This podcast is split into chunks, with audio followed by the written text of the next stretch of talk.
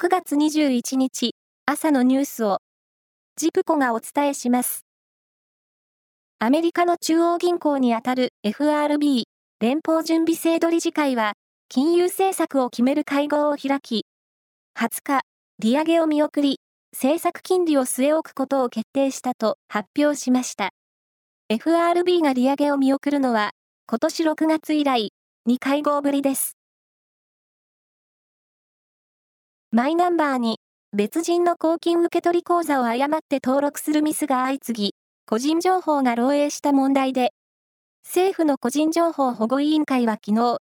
マイナンバー法に基づいてデジタル庁を行政指導しました。デジタル庁が行政処分を受けるのは初めてで、政府が掲げるデジタル社会の司令塔になるはずのデジタル庁が処分を受ける異例の事態に発展しました。政府観光局が発表した推計によりますと、先月に日本を訪れた外国人旅行客は215万6900人で、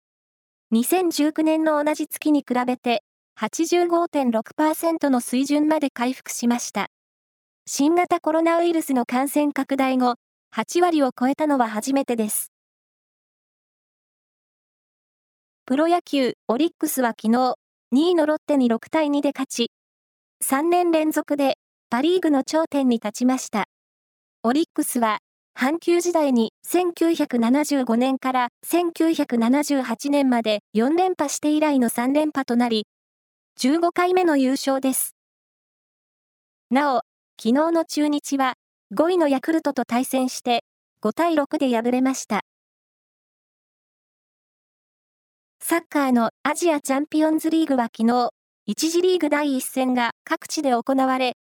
H 組では、バンフォーレ甲府が、オーストラリアのメルボルンシティと対戦し、0対0で引き分けました。